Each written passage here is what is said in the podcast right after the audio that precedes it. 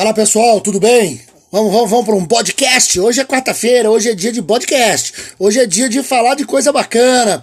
E aí a gente vai dar continuidade ao nosso último podcast, aquele de número 22, que é o Brasil de hoje, que na verdade não é hoje, né? A gente está fazendo todo um contexto aqui de um Brasil dos últimos 30 e poucos anos, que é aquele momento final da ditadura e que eu vim relatando para vocês até o momento em que o Collor foi limado do país, né? O colo da, do poder, né?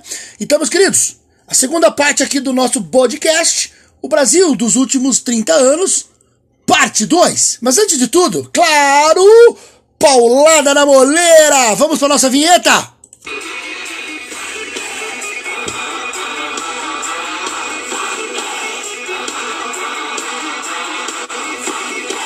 Eita, lá vamos nós! Esse é o Brasil, Brasilzão, Brasil varonil! Como você pode bem lembrar, Fernando Collor sofreu impeachment devido a várias denúncias de corrupção, problemas familiares, o irmão dele dedando mesmo, botando o dedo na ferida. E aí vem aquele momento estranho do Brasil, né?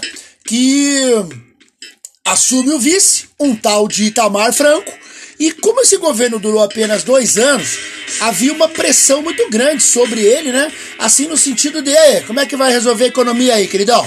Tava todo mundo brabo com o plano Collor, aquele plano que confiscou a poupança, aquele plano todo que deixou muita gente descontente, inclusive meu pai, como eu contei pra vocês, né?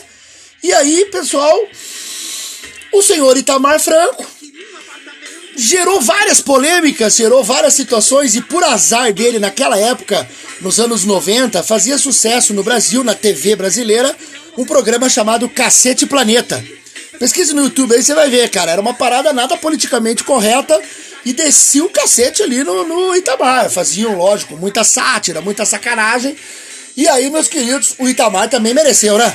Vou contar um caos aqui. Ele foi lá ver o desfile de carnaval, se empolgou lá com uma moça, chamou a moça pra tribuna, a moça subiu na tribuna onde ele tava, e quando a moça começou a dançar demais, todo mundo viu que a moça tava sem uma peça de roupa, faltava uma peça na moça. E isso chamou a atenção da mídia, porque imagine, estavam filmando de baixo e viram ali uma coisa que de repente não pertencia ao carnaval, né? Uma perereca, sei lá, uma coisa assim. E aí o Itamar, como um grande saudosista do Brasil, resolveu reeditar o Fusca, que já tinha sido abolido da indústria automobilística. Pô, tudo bem, né? Um carrinho legal, romântico, mas, meus queridos, totalmente ultrapassado, né? E aí vem o Itamar e vamos refazer o Fusca. Em 1994, ali 93, saíram os Fuscas e era álcool bichinho, hein? Os velhos saudosistas, sabe aqueles velhos, tiozão do, do pavê? É pavê pra comer! Esses tiozão velho burro. Ah, Fusca, Fusca. Meu, tudo bem. Como eu disse a vocês, é um carrinho que todo brasileiro já teve em algum momento da sua vida. Eu não, né? Eu não, porque eu gosto dos Muscle Car, né, cara? Gosto de V8, gosto de velocidade. E o Fusquinha, pelo amor de Deus, né? Mas tudo bem, respeito quem gosta. Mas o grande acontecimento do governo, claro, foi o plano real, né? O plano real é o momento em que temos uma virada na nossa história, o Brasil se estabiliza, a economia fica maravilhosa. E eu peguei bem esse momento ali quando eu trabalhava com vendas, eu era promotor de vendas, e foi aquele, bem, aquele momento em que, cara, uma inflação do cacete. Você imagina que eu trabalhava abastecendo mercados? Todo dia que eu chegava para abastecer o mercado tinha uma remarcação, cacete. E naquela época não tinha que, que nem hoje, código de barra nas máquinas ali, você só passa e vê o preço. Você tinha que marcar todo o produto com uma porra numa etiqueta. Imagina você trocar o preço todo dia. Nossa, cara, eu odiava meu trabalho, eu queria matar o cara da loja quando o cara chegava e falava: Ô, Vou fazer uma propaganda aqui sem ganhar nada, tá? Ô Lacta! Depois eu mudei, ô garoto! Depois eu mudei, ô! Ô União! Eu nem lembro mais onde trabalhei, trabalhei em tanta empresa. Cara, todo dia tinha remarcação. Aí veio o plano real. Que maravilha! A moeda foi é, estruturada de acordo com o dólar. E aí qual é a lógica do plano real? Reduzir os gastos públicos aumentar a arrecadação, eita porra, vai aumentar imposto. Mas a ideia era assim: só se fabrica o real se tiver dólar em reservas. Era uma dolarização fake, digamos assim. Mas aí você pensa, tá, mas peraí, ô Bodão, o, o plano real vai depender da quantidade de dólares que o Brasil tem. Aí eu sugiro para você que você assista um filme muito bom chamado Real, o plano por trás da história. Você vai entender toda a lógica dos economistas, você vai ver que não foi uma pessoa que criou o plano. Foi um processo muito longo e, pasmem, eram economistas da FGV, eram pessoas que tinham um estudo muito, muito grande. Perfeito? Dá uma olhada lá nesse filme e aí você vai perceber que não há a presença de um economista aí que virou um certo deus atualmente e que não faz bosta nenhuma pela economia, né? Dá uma olhada lá. Agora, Bodão, responde para nós aí. Como que a gente vai ter dólar para poder fabricar o real? Porque vamos falar junto aqui, né? O Brasil não fabrica dólar. E aí você vai lembrar que o contexto dos anos 90 era um contexto propício para o Brasil ter dólares. Neoliberalismo, globalização, abertura da economia. Então vou fazer um resumo rápido para você aqui. Como é que o Brasil adquiriu dólares para deixar o real forte? Cara, você vai ficar de cara aqui, jovenzinho, agora. Sabe quantos dólares, ou melhor, vou repetir, sabe quantos reais em 1994 era necessário para você ter um dólar? Um real, meu querido! Em 1994, quando lançaram o Plano Real, era um para um. Que inveja, né? Tá morrendo de inveja aí, né? Pois bem, mas durou pouco, claro, o dólar é impossível mantê-lo assim o tempo todo. Mas voltando à sua pergunta, que eu mesmo fiz, como que a gente mantém essa moeda, né, esse dólar no país? Como é que a gente vai ter dólar, bodão? Então vai lá, nós temos dólares de três maneiras. Primeiro, permitindo a entrada maciça de capitais estrangeiros. A gente vai deixar o capital entrar, várias indústrias, vários investidores, o que eu, como consumidor, acho excelente. As privatizações é o segundo item. Vamos vender bastante, vamos vender nossas empresas, já vamos falar algumas delas aqui. Isso arrecada dinheiro. Você não lembra lá do começo? O objetivo é arrecadar dinheiro. E o mais importante de todos os itens, o aumento das exportações o Brasil começou a ter novos parceiros econômicos, como por exemplo os países africanos, a própria China, a Europa, num grau mais, por exemplo, o leste europeu. Então, meus queridos, o Brasil vai ter uma moeda forte graças ao contexto que isso nos dava. Se eu tentasse criar o plano real, por exemplo, no governo Sarney, não ia dar certo. Por quê? Porque não havia contexto para isso. Então perceba que o FHC que era o ministro da época, ele não é um semideus. Ele é só um sociólogo. Eita, agora ofendi a galera aí, mas não, não, pense bem, tô só brincando. Ele nem economista era, mas como ele pegou o contexto já praticamente formado, ele é o ministro praticamente colocado no último minuto ali do segundo tempo, e aí o Plano Real foi implantado na sua vigência. Meus queridos, em 1994 vieram as eleições e o FHC estava muito forte na cena, né? O cara implantou o plano real, meus queridos. O cara implantou uma moeda que durante meses, porra, não teve inflação. Eu não precisei remarcar preço. Ah, cara, você acha que eu ia votar em quem? No FHC, né? O cara me ajudou, caramba.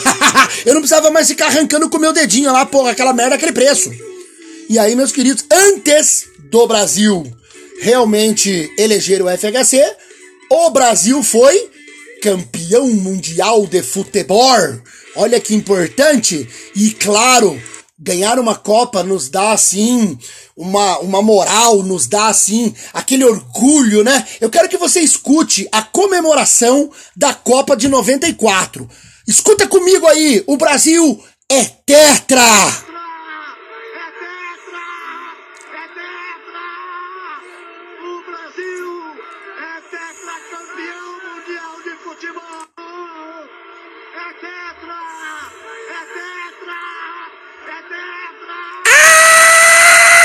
O Brasil é tetra! Cara, ah não, o cenário era perfeito, o cenário estava montado, aí o FHC ganhou fácil, o FHC ganhou com a mão nas costas, como a gente diz. Aí você vai dizer, Bodão, mas ganhou de quem?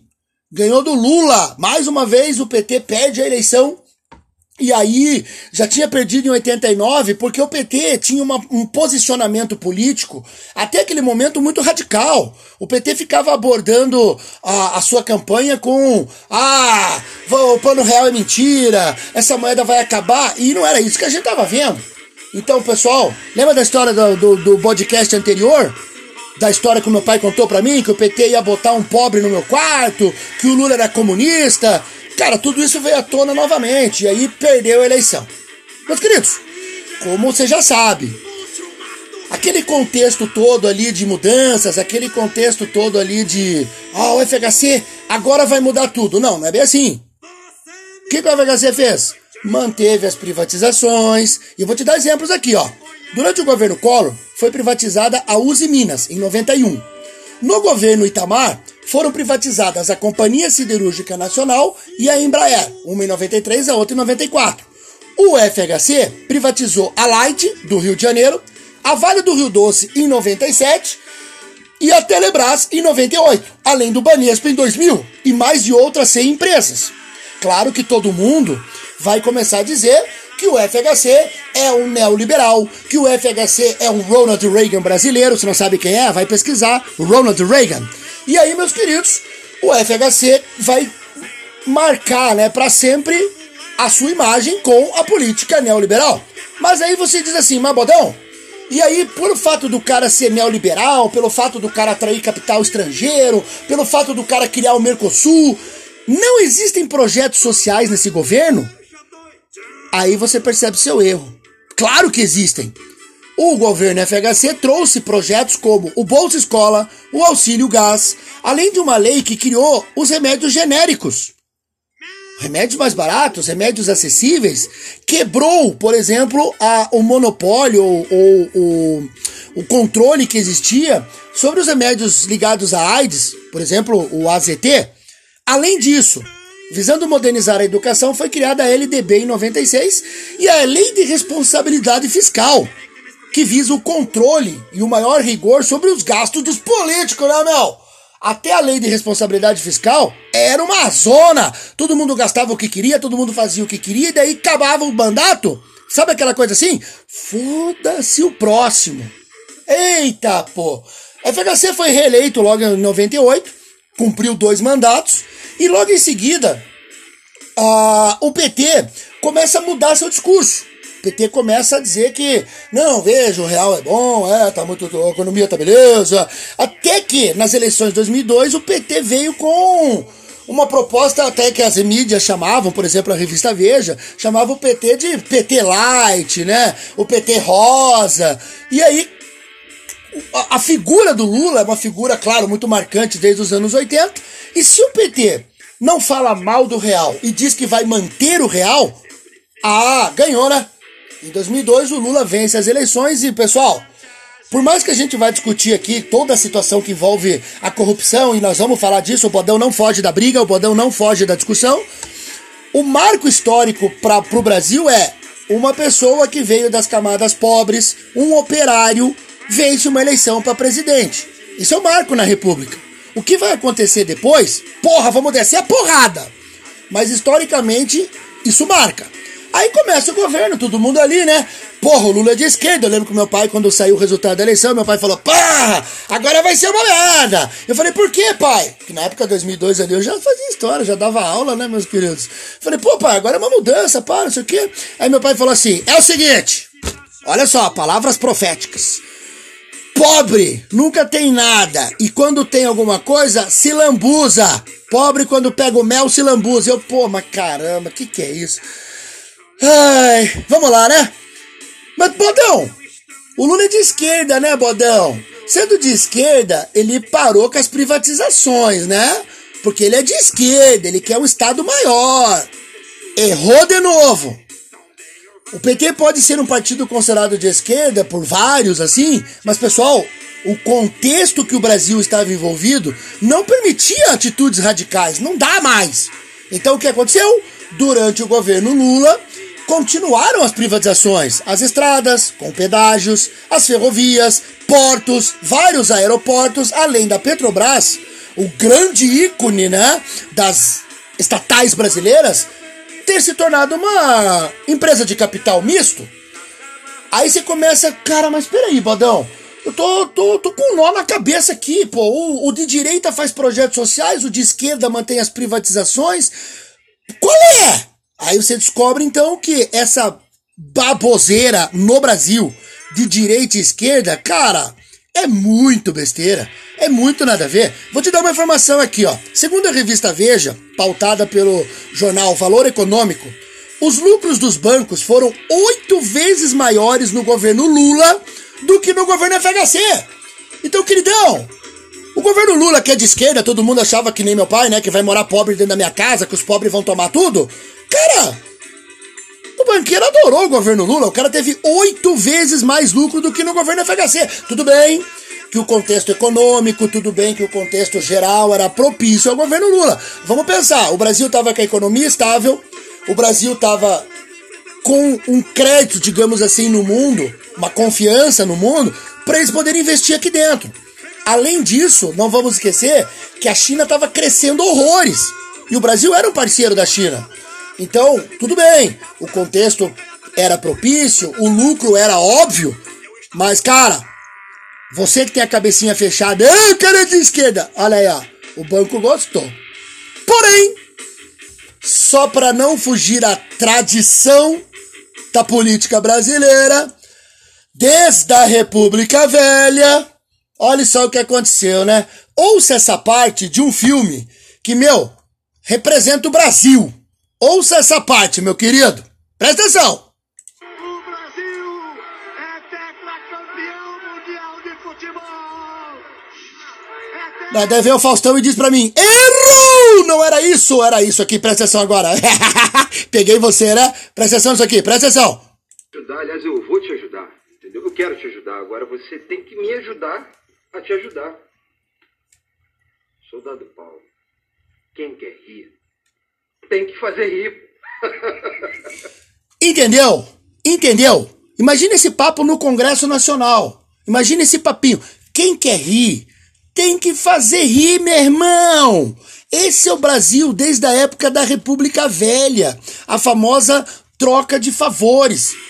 É o Brasil, meus queridos. Quem quer rir tem que fazer rir. Aí você tá, bodão, não tô entendendo o que você quer dizer. Ah, não?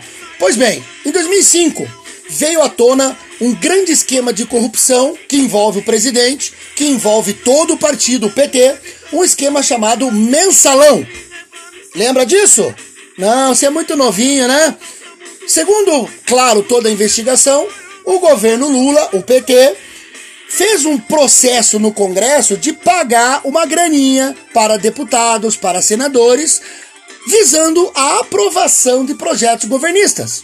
Quem quer rir tem que fazer rir. Uma mão lava a outra, meu irmão. Quer aprovar a Bolsa Família? Paga. Quer aprovar o Fome Zero? Paga. E aí você, porra, que sacanagem. É a política, meus queridos. É a política. Você que já passou pela escola, você lembra da República Velha? Voto de cabresto, coronelismo, política dos governadores. Aí, vai dar uma pesquisadinha lá que você vai encontrar aquela. Você vê aquela galeria de presidentes, né? Parece uma galera super, super séria, né? Por dentro de Moraes, Campos Salles. Bando de safado! Todo mundo metia a mão no pote, meus queridos. E aí é claro que foi uma vergonheira geral, né? Todo mundo que apostou naquele governo, não, o PT não pode roubar, o PT não pode sacanear. Cara, aconteceu. Teve sim, teve corrupção. É lógico que você vai dizer, mas então, Bodão, por que, que o Lula não sofreu impeachment naquele momento? Por que, que não, não fizeram uma CPI? Você, tá, você, você prestou atenção no que foi dito aqui? O governo PT estava mantendo a economia firme, o governo PT estava dando lucro para os empresários, além de pagar a graninha para o Congresso. Quem é que vai tirar o cara do poder? Fala para mim aí. Quem é que vai fazer o impeachment? Ninguém, né? Sacou a parada? Quem quer rir tem que fazer rir. Porém, mantendo a lógica que o FHC tinha construído, outros programas sociais foram criados, como por exemplo, Fome Zero, Bolsa Família, o Fundeb, o SISU, Universidade para Todos, o ProUni e veja, há uma discussão enorme hoje. Ah, esses, esses programas, esses pobres na universidade. Pois é, né? Eu tenho visto nas redes sociais vários memes sobre isso. E tem um meme muito legal que eu vi esses dias que mostrava isso, ó. Nos governos anteriores, no governo Lula, por exemplo, o pobre virou engenheiro. Na atualidade, devido à crise econômica, o engenheiro virou Uber. Nada contra a profissão, longe disso. Mas, cara, há, há um retrocesso em termos educacionais desse país, isso fica muito claro para todos, né? E, só para você não encher meu saco depois, dizer que eu falei mal de uma profissão, cara, eu também já, já, já passei por isso de, de, de pô, vou, vou tentar ganhar graninha, velho. Também vou virar Uber. Pô, é um jeito de ganhar dinheiro, é um jeito honesto e é uma profissão interessante para as grandes cidades. O que eu disse aqui é uma comparação com a questão educacional. Então, pô, não vai, não vai encher meu saco aí dizer que eu falei mal de uma profissão. O que, que é isso? Imagine eu, né? Falar mal de alguém. Imagine. Professor de história, vai falar mal de quem? Que moral que eu tenho? Mas vamos lá. Em 2014, temos mais um marco histórico. A primeira mulher eleita presidente desse país, Dilma Rousseff. Ah, mas. Presta atenção. O marco histórico é a primeira mulher eleita presidente. Ponto. Aí vem, ah, mas teve corrupção, teve, teve, nós vamos falar disso também. Ela assume em 2014 e sofre impeachment em 2016. As denúncias de corrupção são enormes. O Petrolão, aí surgiu a Lava Jato, a Copa de 2014, estádio custando bilhão. Só pra gente ouvir depois. Gol da Alemanha! Gol da Alemanha! Ninguém sabe o que faz, ninguém sabe o que faz. Gol da Alemanha! Você lembra disso? Primeiro tempo 5 a 0 cara. Primeiro tempo 5 a 0 gol da Alemanha. Aí vieram as Olimpíadas de 2016. Você imagina a roubalheira que foi? Claro que a população, a partir de 2013, começou a sair às ruas, né? Todo mundo começou, pô, que palhaçada é essa? Aí aumentaram o preço do ônibus, 20 centavos, deu uma confusão do cacete. E aí você percebe que surgiram vários movimentos de contestação naquele momento. Exemplo, o movimento vem pra rua, MBL, Escola Sem Partido, entre outros. Aí começaram a aparecer os entendidos de explicar tudo, né? Aí uma, uma figura completamente imbecil foi elevada ao patamar de filósofo brasileiro. É, você sabe de que eu tô falando, né? Um velho gagá que só fala besteira. Aquele velho que falou que tinha fetos na Pepsi, sacou? Então, aí pessoal, o Petrolão. Graças a uma grande investigação, a Polícia Federal, através de uma operação chamada Lava Jato, descobriu um baita um esquema que envolvia políticos, empresários, empreiteiras, construtoras, office boy, motoboy, todo mundo envolvido num rolo do cacete, né? Tem até minisséries do Netflix, tem filmes sobre isso. E é óbvio que, graças à Operação Lava Jato, muita gente entrou em cana. Vou citar alguns para vocês aqui se eram inocentes ou são inocentes, a discussão aqui não é essa, pessoal. Eu só tô citando para vocês quem foi preso. O Lula do PT, Eduardo Cunha do MDB, Henrique Alves do MDB, Gedel Vieira do MDB, Sérgio Cabral do MDB, Pezão do MDB, Jorge Pisciano do MDB, Paulo Melo do MDB. Ô, Badão, que que é isso? Só tem cara do MDB? Ó, oh, você pensou, você descobriu agora? José Dirceu do PT, Antônio Palotti do PT, sem partido depois, né? Porque tiraram o cara do partido. E as empresas envolvidas são a Galvão, a Odebrecht, a Camargo Correia, a construtora OAS, entre outras. Tem várias, pessoal. E a Lava Jato, ela acaba se transformando como uma grande resolvedora de problemas. E, claro, fez aparecer nesse país grandes heróis, grandes figuras, oh, como o próprio juiz Sérgio Moro, ou o, procurador Deltan Dallagnol, procurador, sei lá se falei certo o nome, e você tem então, na atualidade, nesse momento que você está ouvindo aqui o nosso podcast, tanto o Sérgio Moro quanto o Deltan Dallagnol são apontados como pré-presidenciáveis numa campanha que em 2022 promete ser uma bombástica, né, cara? Vai ser papo porrada mesmo. Mas aí pra gente começar a fechar aqui o nosso podcast, qual foi o real motivo do impeachment da Dilma? Você sabe? Por que, que a Dilma foi retirada do poder? Foi por causa do petrolão? Foi por causa do mensalão? Ela falava muita besteira, ela era burra. Pô, se for esse o quesito, você pode fechar o Congresso Nacional lá, né? Porque, pelo amor de Deus. O motivo é pedaladas fiscais. Aí você vai dizer, bodão, que porra é essa?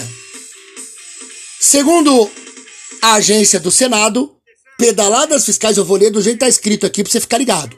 Pedaladas fiscais representam uma manobra contábil feita pelo Poder Executivo para cumprir as metas fiscais. Ou seja, você mente, você mente na planilha os seus números, fazendo parecer que haveria equilíbrio entre gastos e despesas nas contas públicas. Ou seja, você mente que você ganhou o mesmo que você gastou.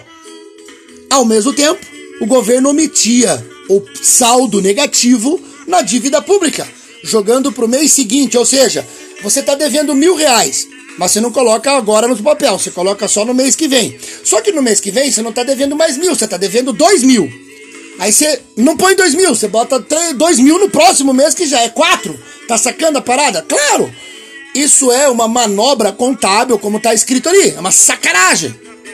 Porém, depois que ela sofreu impeachment, esse grande crime foi votado no Congresso alguns dias depois, e aí foi decidido que não, não, não, não é mais crime, tá tudo certo.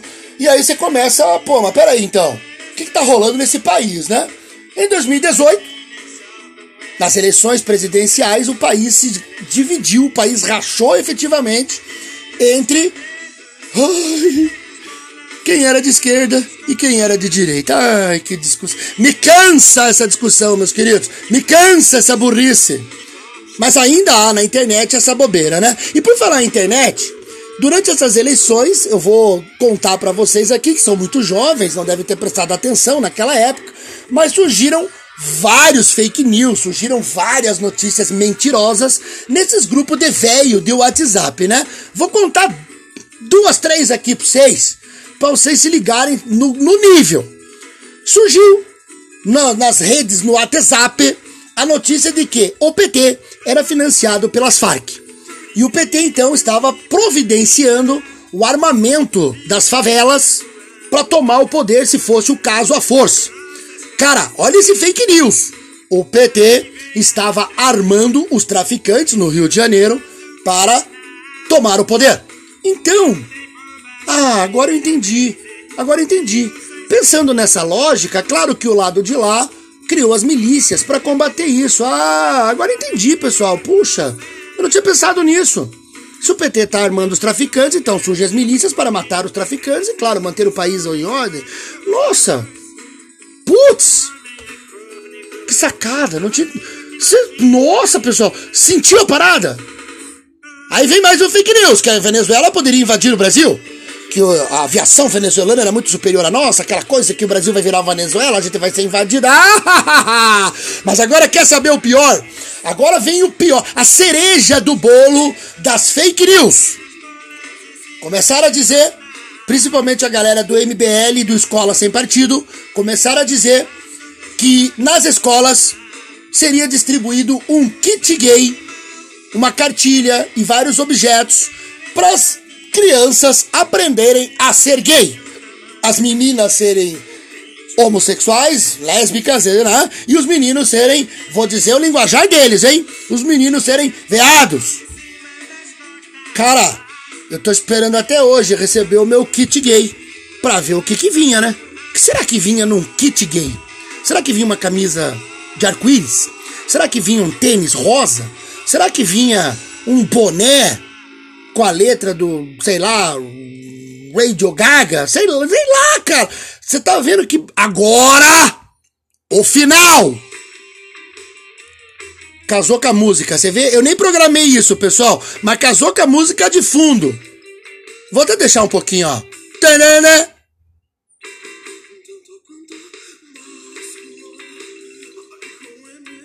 Até aproveitando, né, você ouviu durante todo o nosso podcast uma, uma referência dos anos 90, uma bandinha nacional chamada Mamonas Assassinas, que teve um fim trágico num acidente de avião. As músicas que eles criaram lá em 93, 94, 95, cara, hoje, putz, não sei não, eles seriam, eles seriam, como é que fala vocês aí, vocês jovens? Eles seriam cancelados na internet, né? Vai escutando essa musiquinha aí chamada Robocop Gay, pra você ver que nossa, o negócio ia pegar feio, feio para eles. Mas continuando. A, a nossa cereja total do bolo, aquela cereja com chantilly, é a mamadeira de piroca. Sim, sim, meus queridos, foi dito que nas escolas, nas creches, onde havia crianças na idade de mamar mamadeiras, elas tinham a forma de piroca para as crianças aprenderem o sexo oral. que ab... Cara, eu não entendo da onde saiu uma, uma, uma merda desta. Da onde sai uma besteira deste tamanho, meus queridos? Vocês estão rindo aí, né? Claro que vocês estão rindo. Ainda bem que a geração de vocês passa batido por isso, né? Imagina, pessoal, uma creche, a criança com a mamadeira de piroca. É um absurdo, né? É demais. E aí, com a vitória do tão citado Messias, o Brasil de 2018 até hoje, 2021, Claro que nós podemos citar aqui todos os efeitos da pandemia, toda a crise que a economia entrou. É um Brasil estagnado, é um Brasil parado, é um Brasil que, infelizmente, ideias retrógradas ganharam o cenário. Né? Você vê um desinvestimento na cultura, você vê uma, um sucateamento da ciência. Vocês viram aí? Hoje, hoje eu vi uma notícia, inclusive, que várias pessoas responsáveis pelo, pelo, pelas pesquisas, pelo, pelo, pela divulgação do estudo científico, exoneraram-se, desistiram, não quero mais. Eu vou falar para vocês aqui, pessoal, durante boa, boa parte do ano passado e retrasado, eu também pensei em largar. Também pensei, ah, não dá, cara, é, é muita burrice, é muita ignorância. Aí vamos, vamos citar aqui, né? Junta toda essa merdarada aí, conservadora, com os caras terraplanista, com os anti-vacina, com os velhos do WhatsApp, com as porras dos. Cara, é uma, é uma, uma avalanche de burro. Vou repetir, é uma avalanche de burro. E aí a gente é obrigado a ter que explicar que a Terra é redonda de novo! Depois do Kepler, depois do, do, do porra do, do Newton. Ah! Pelo amor de Deus! Pessoal, esse foi o podcast da semana. Desculpe a minha explanação final aí, mas irrita! Burrice irrita! Opa, desculpa aí, peraí. Eis a minha indagação. Olha que música, é uma ode.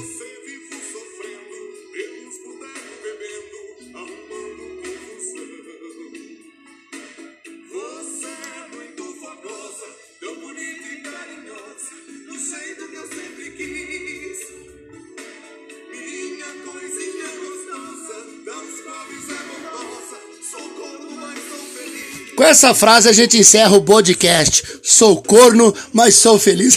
Eita, Brasilzão! Um abraço a todos e continue me acompanhando aí, meus queridos, que a gente vai, vai botando o dedo na ferida mesmo. Um abraço!